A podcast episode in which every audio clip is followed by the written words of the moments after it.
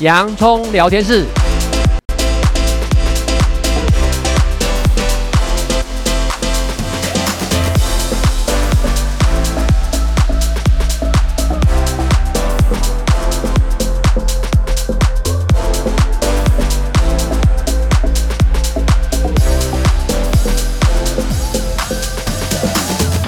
这里是洋葱聊天室。人生如洋葱，要勇敢小心的剥，不怕掉眼泪，从挑战中让生命更璀璨，陪你度过生命大小事。我是洋葱茶医师，我是魏兆文老师。嗯，十二月份哦，我们还是一样。我其实觉得到十二月份的时候，有很多的一些聚会啊、party，真的是比较多哈。那这种在这种情况之下，多少难免哈，你就会接触到一些平时你可能没有去碰到的一些东西、一些物质。比如说，我们举个例子好了，酒这件事情。嗯，酒这件事情呢，其实如果我记得杨医师是不是世界卫生组织已经告知酒事实上是第一级的致癌物？对啊。哦，这样，所以呢，其实呢，在正确的一个观念里面，就是酒哈。我们常常，因为我也常常听说，这真的是反映一般听众的想法，说每天晚上呢，我们喝个两百到两百五十 cc 的红酒，可以保护心血管。但这一点呢，我真的请教过还蛮多的心脏科医师，他们讲说，能不喝就不喝，这只是为了呢，万一你不喝，你真的睡不着，提供的一个。建议，所以是退而求其次啊。所以大家其实喝酒呢，你喝红酒啊或白酒，不管了。我觉得喝酒总是有自己的理由。那我们也无法去避免那酒的文化嘛，因为台湾其实真的是人情味非常的浓厚，所以一定有一些台湾属于台湾特殊性的一些饮酒文化。所以在这边呢，我们呢就要想要跟各位听众朋友分享，就是有关于酒这件事情，为什么我们会特别注意到这个议题？因为到了年底聚会多，哎，可能饮酒的机会就多。对于成人来讲，啊，或许我们那时候还没特别去强调，我们只强调说酒后不开车。所以每次讲到酒的时候，那它连接的一些社会事件，多数都是发生了一些车祸、意外事件。然后呢，我们就会一直讨论呐，啊，有谁驾酒呢撞死人等等这些。可是我们今天呢，想要转一个面向，把年龄层往下提。往下再延伸，就是说，如果是青少年，他喝酒。会的一些连续性的一些相关的一些行为啊，或者是有没有对大脑的影响等等。所以，听众朋友，如果你家里面呢有青少年的话，那诶，不妨你这这这段时间这个内容，我们提供内容，你不妨可以听听看，多去了解一下。或者你自己本身啊，正好是青少年，你觉得呢？没，虽然我们现在在那个。很多超商，我们会有一些鸡尾酒买一罐，对，好这样子，比如那个大概也都差不多百分之三的浓度嘛，这样子，但是它上面还是会提醒说饮酒不要过量，而且现在好像以政府法律的规定，那种鸡尾酒罐装的一两百五十 CC 那种，好像如果是十八岁以下也不能买嘛，跟抽烟一样，对，对不对？好这样。可是蒋老师，我常看到一些 穿着高中生或高职学生，真的就去买，不晓得是不是正好庆祝那个月他十八岁哈？这样好，那我这地方先说明一下哈，其实呢，我们饮酒哈，大家最愤怒的是饮酒肇事造成生命的是一个损伤。那其实除了这新闻之外呢，根据国卫院，我们稍微呢去查了一些资料，国卫院呢以及精神医学会在二零。二二年一月啊，这时候我们今年的年初曾经做一个研究的调查，我们这是针对台湾性的哦。它对于台湾地区有害酒精的使用。好，盛行率呢是差不多九点八五到十二点五之间，比例其实跟其他国家相对来讲是高的哦。因为根据世界卫生组织西太平洋地区公布年轻族群，就是青少年的饮酒防治书就指出，酒精呢是全球第五大疾病的一种危险高危险因子。占西太平洋地区所有年轻族群死亡率的百分之五点九，也就是相关呢，平均每一分钟就有一个人因为酒精相关呢造成身体的危害甚至死亡。啊，所以呢，世界卫生组织就特别呼吁要关注青少年的饮酒问题。好，那就回到了台湾。杨医师，请问一下，有没有台湾针对青少年的统计资料？跟大家分享一下哈，在台湾的卫生福利部呢，国建署曾经在十月六号的时候，他也有发布一百一十年青少年饮酒行为的结果调查。那他们发现到说比例很高哦，像国中生呢，曾经饮酒率呢是百分之四十九点七哦，将近一半。国中生，高中职生的饮酒率呢高达百分之七十二点八，有快四分之三。对，四分之三。那国中生及高中直升呢，过去三十天内的饮酒率的分别是十四点一 percent，还有三十点六 percent。那跟其他国家呢，包括比如说，我们来做个比较好了。西太平洋地区的青少年的饮酒率差不多百分之十五到百分之三十，那澳洲就是百分之二十九点一，越南是百分之二十三点七，韩国是百分之十九点四，日本是百分之十五点四。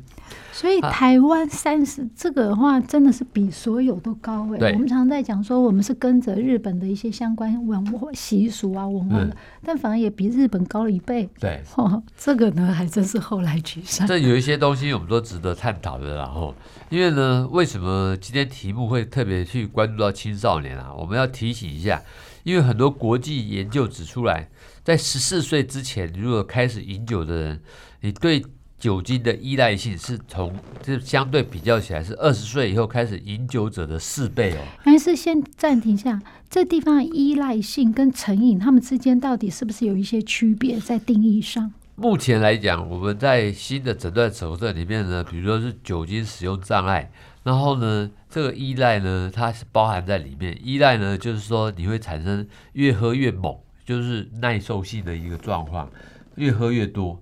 然后你不喝的时候会产生戒断的状况。戒断的话，就是呢会焦虑不安、坐立不安、自律神经失调哦等等的现象。所以，所以你们所谓的成瘾，就包含他喝酒的量越来越多。比如说，我今天喝两百，我明天至少两百起跳，甚至可能两百五、三百。对，好这样子，这个就是依赖性，就耐受性。那再来，万一真的叫我不要喝，我就会产生一些身体不适。对，好，所以两个加起来就是一种成瘾的症状。，OK。而且喝的这些酒呢，已经影响可能你包括正常的上课啦。上班啦，甚至会不就不就很不应该的酒驾啦，去产生法律问题啦，造成人家伤亡等等的问题。那十四岁以前呢，我们刚刚提到，他喝酒的话，越早饮酒的话，他产生那种酒精依赖的人呢，倍数是四倍。那另外呢，青少年对酒精会有特殊的反应，容易有暴饮的行为。吼，暴饮呢，通常就是。定义说是男生呢，一次喝五个标准，就是含五十公克的酒精量。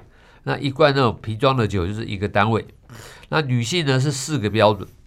那青少年呢，他可能因为体型比较少的因素，所以他达到暴饮的程度，酒精摄取量呢会比成人更低哦。所以我们要提醒一下啊，早期饮酒不仅会与成年以后更高的饮酒频率跟酒精摄取有关。它也会增加酒精的依赖，嗯，心理的健康跟社会危害的问题。所以呢，如果呢以他们饮酒的这个地方，就是一个单位的酒是以罐装瓶酒嘛，嗯、瓶装的话是叫两个单位，罐装瓶酒大概差不多是两百五十 CC。哦，那你说暴饮行为，就是说这些青少年一次可以喝掉五罐，女性呢，男性一次五罐，女性一次四罐。哦，想想想想是这个意思吗？这样子哈，好。台湾的这种饮酒行为，我们是这一方是特别强调青少年哦，就差不多是在国高中这个阶段啊，这样子。青少年呢，他们的饮酒的一个，不论是他的比例，还是造成的一些身心状况，其实呢是远高于呢世界呢几乎平均值的一倍。哦，这样子。那相对我们邻近的韩国、日本呢，差不多才是十九趴，或者是日本是十五趴。可是呢，我们呢却是呢差不多有三十趴左右。所以这个呢，在国卫院里面，这个真的尤其家长要刻意注意到，要特别特别注意到的问题啊。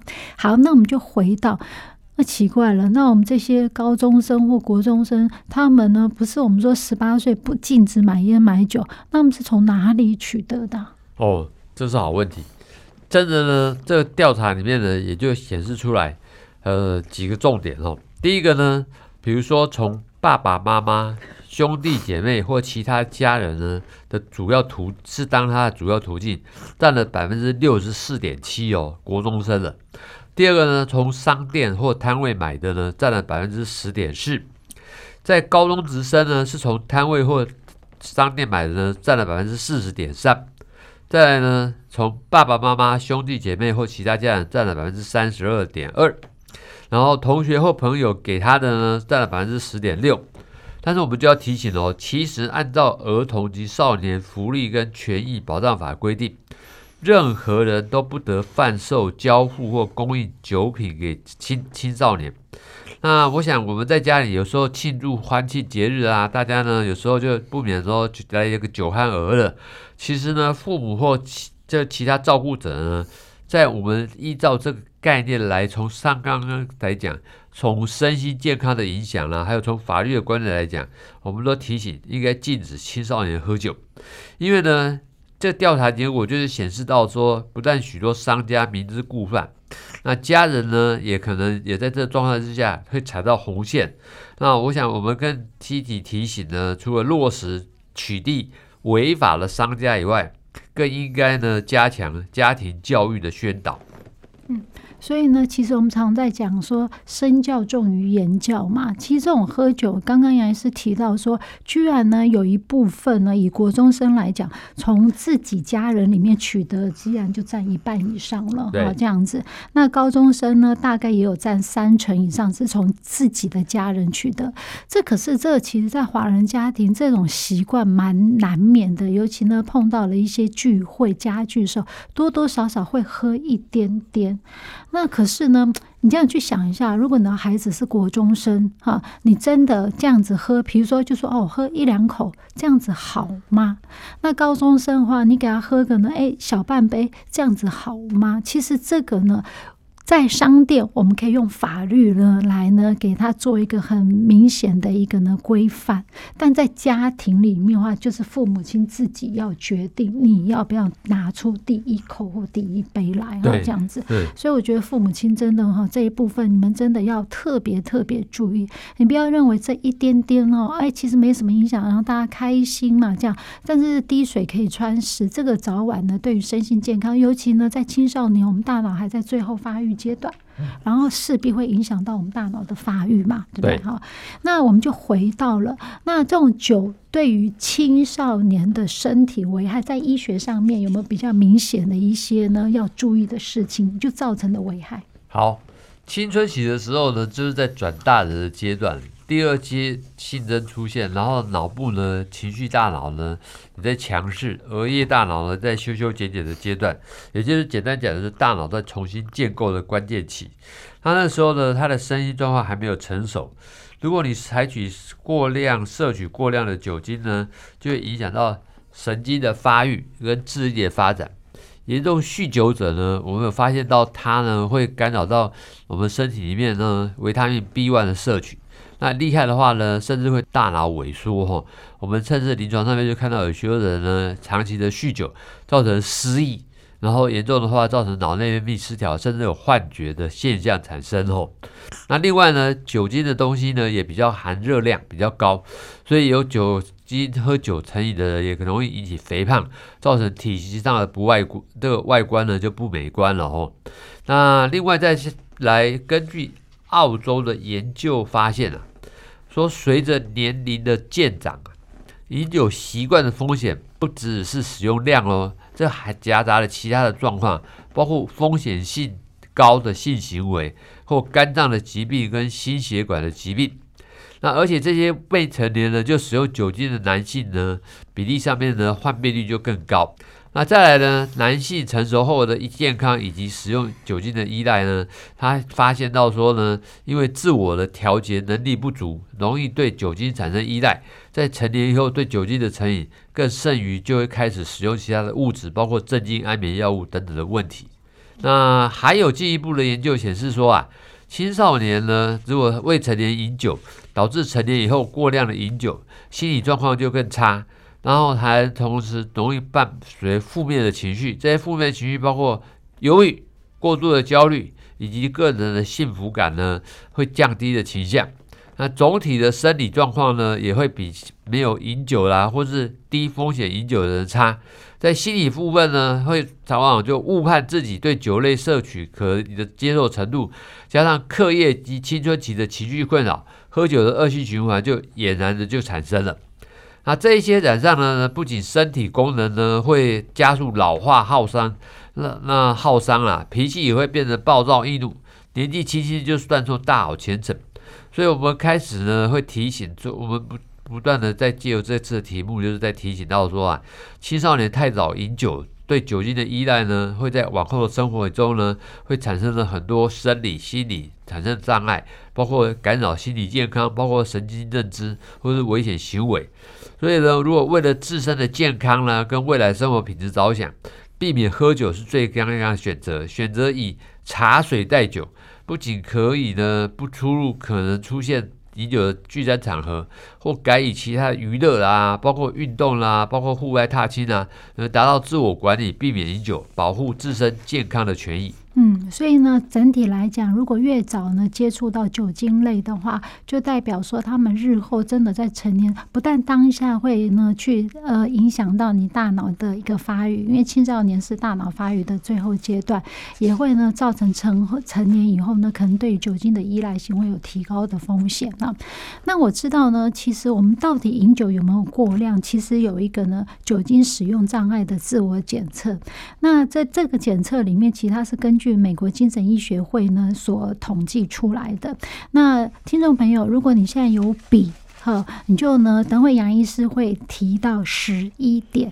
那如果你觉得你很符合这一点，你就写个一，然后呢，之后你看后面呢总统计有多少个一。这样子，所以呢，在这地方呢，呃，我们呢，因为时间上的关系啦，那下一周呢，我们就直接针对呢，我到底有没有酒精使用障碍的一个危险因子，我已经是一个潜在的候选人的话，那呢，呃，下一个礼拜呢，我们在生活练习题再跟听众朋友分享，你是不是已经产生了这酒精使用障碍？谢谢大家今天的收听，这里是洋葱聊天室。欢迎下一次继续收听，我是杨忠才医师，我是魏兆文老师，拜拜。拜拜。